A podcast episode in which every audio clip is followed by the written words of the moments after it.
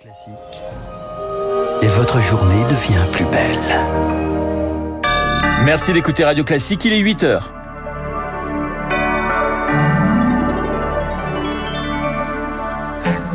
La matinale de Radio Classique avec Renaud Blanc. Les transports en grève, l'éducation aussi, journée de mobilisation pour des hausses de salaire, des inondations massives, des vents violents, la mer qui s'est retirée, et des images impressionnantes après le passage de l'ouragan Yann en Floride. Et puis, la sacro-sainte baguette, pas épargnée par l'inflation, son prix pourrait atteindre 1,50€. On en parle avec notre invité, Dominique Enract. Radio. Classique. Et le journal de 8 heures nous est présenté par Léa Boutin-Rivière. Bonjour Léa. Bonjour Renaud, bonjour à tous. Les profs dans la rue plutôt que dans leur salle de classe aujourd'hui. Les syndicats ont appelé à la grève pour réclamer des hausses de salaire. La rémunération des enseignants français est parmi les plus basses d'Europe, malgré une enveloppe de 635 millions d'euros pour les rémunérations. Les salaires donc, un point toujours central pour attirer vers un métier et qui ne suscite plus autant de vocation. Victoire Fort. 2000 euros net pour tout prof entrant dans la fonction, promet le gouvernement pour la rentrée prochaine. Une annonce en fanfare qui fait grincer les dents d'Anne. Elle enseigne les maths depuis 25 ans et 2000 euros, c'est toujours ce qu'elle perçoit à la fin du mois. Le vis très mal en fait. Alors tant mieux pour les débutants, et il est grand temps que ça change, hein, mais euh, on connaît bien notre métier et tout ça n'est pas valorisé du tout. Anne a bien eu le droit à un petit coup de pouce avec le dégel du point d'indice, 80 euros brut. Mais selon elle, le métier a toujours du mal à attirer du monde et à le garder. Moi j'aime bien mon métier, c'est pas le problème c'est que ben, on a aussi besoin de gagner notre vie. Ben, en tant qu'enseignant, en plus dans la matière en maths, il est tout à fait possible de bien gagner sa vie euh, dans le privé. Le ministère insiste, grâce à son enveloppe dédiée aux rémunérations, les profs pourront être augmentés de 10% l'année prochaine en moyenne, et cela interroge Jean-Rémy Girard du SNALC. Le simple fait qu'on parle de moyenne veut bien dire que certains toucheront quelque chose, que d'autres ne toucheront rien. À l'arrivée, on sera très très loin du compte. Lundi, les syndicats seront entendus par le ministère pour plus de précisions sur ce plan de revalorisation salariale. La grève concerne aussi les transports. 6 TER sur 10 seulement circuleront, 3 trains sur 4 pour les Ouigo. À Paris, les RER seront perturbés, les bus également, mais avec une mobilisation modérée. Et puis à noter enfin que des manifestations sont attendues à Paris, à Bordeaux et à Rennes notamment, pas seulement pour la revalorisation des salaires, mais aussi contre la réforme des retraites. Et justement, Elisabeth Borne vient de dévoiler sa très attendue méthode à ce sujet. L'exécutif temporise. De nouvelles concertations vont être ouvertes avec les partenaires sociaux. Le gouvernement vise l'adoption d'un projet de loi d'ici la fin de l'hiver et semble privilégier à ce stade un texte ad hoc. 150 000 entreprises françaises menacées par l'explosion des prix de l'énergie. Estimation donnée ce matin sur Radio Classique par le patron de la CPME, François Asselin. Pour faire face à ce qui est selon lui un risque systémique, il faut, dit-il, un bouclier tarifaire européen. Léa, une nouvelle fuite sur les gazoducs Nord Stream. On vient de l'apprendre, c'est donc la quatrième fuite identifiée en mer Baltique après des explosions sur ces gazoducs. La communauté internationale pointe la Russie qui, elle, dément. Et pendant ce temps, le gaz s'échappe, pollue l'atmosphère et aucune équipe ne pourra aller sur place avant deux semaines. Les conséquences pour la planète risquent d'être lourdes, selon Mats Flarup Christensen, membre de la branche danoise de Greenpeace. Il y a beaucoup de choses que l'on ne sait pas. Ce que l'on peut dire, c'est que c'est très très difficile d'arrêter une fuite comme celle-ci. C'est trop dangereux à cause du risque d'explosion. Les pipelines peuvent être réparés, mais probablement pas tant qu'il y a encore du gaz dedans. Il y aura des conséquences significatives sur le climat à cause de ces fuites. Il y a plus de 100 000 tonnes de gaz dans chacun des quatre pipelines. Cela pourrait représenter jusqu'à 300 000 tonnes de méthane relâchées dans l'air. Le problème, c'est que le méthane a beaucoup plus d'impact que le CO2. Il réchauffe 80 fois plus l'atmosphère.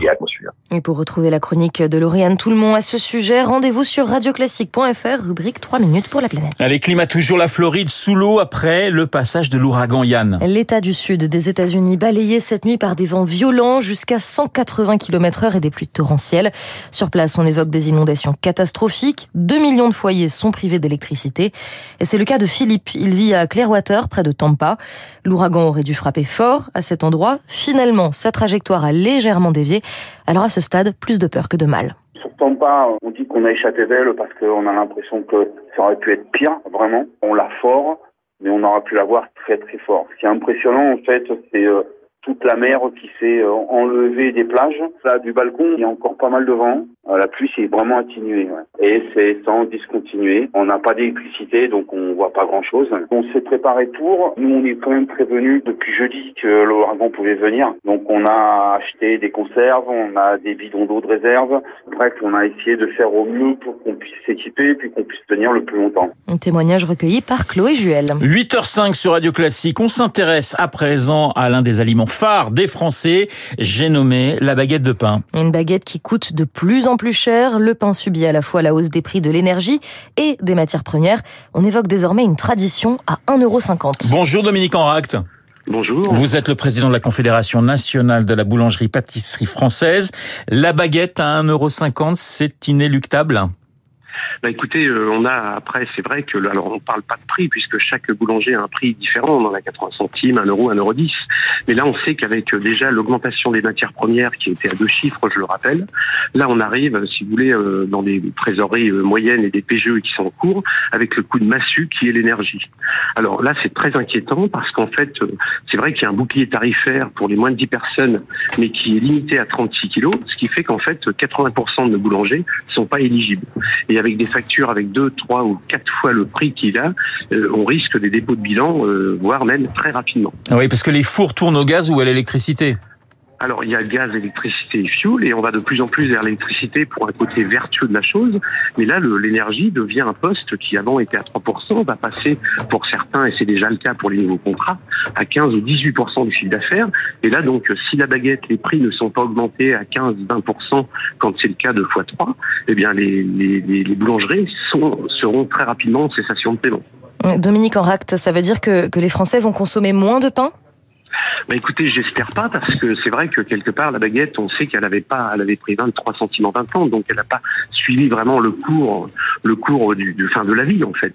Mais là, j'espère que, euh, bah écoutez, les clients comprendront si euh, si on n'a pas ce bouclier tarifaire, ça sera vraiment euh, l'obligation de pratiquement augmenter en fait les prix, même tous les prix en boulangerie, chiffre d'affaires en fait. Ce matin dans les dans les dans les stars de l'économie, nous recevions François Asselin, le président de la CPME, qui parlait de 150 000 entreprises menacées. Aujourd'hui, les boulangeries, la petite boulangerie française est, pour vous menacée? Bah, écoutez, si euh, on n'a pas de bouclier tarifaire et que les, les, pour une histoire de concurrence, les boulangers ne peuvent pas répercuter ce prix, évidemment que moi je vous dis dans les six mois, euh, un an, il y a, euh, il y aura pas la moitié des boulangeries qui resteront sur pied, ça c'est sûr. C'est mécanique et mathématique. Merci Dominique Enrac. Je rappelle que vous êtes le président de la Confédération nationale de la boulangerie pâtisserie française. C'est encore l'heure décroissant, mais c'est surtout à 8h08 la fin du journal de Léa Boutin-Rivière. Merci Léa. Dans un instant, le retour de Guillaume Tabar. Il est déjà dans ce studio. On va parler retraite. Et dans ce studio également, eh bien, il y a monsieur Guillaume Durand. Bonjour Guillaume. Salut Renaud et salut à tout le monde, à Léa évidemment et à Guillaume Tabar. Savez-vous, parce qu'on va faire de la pédagogie militaire ce matin, euh, le nombre d'ogives nucléaires que possèdent les Russes 4447, les Américains sont derrière 3708. Nous allons parler de tout ça avec le général Desportes parce qu'il est très important justement de donner des informations au moment où la contre-offensive ukrainienne continue et on parle euh, de l'obtention ou plutôt de l'utilisation éventuelle d'armes nucléaires tactiques. Qui en a? Qui n'en a pas euh, Comment peut-on éventuellement les intercepter en vol? Nous verrons tout ça donc en direct dans quelques instants. Mais Renaud, je vous laisse poursuivre avec Guillaume Tabar, car il y a du nouveau. il y a du nouveau et c'est dans...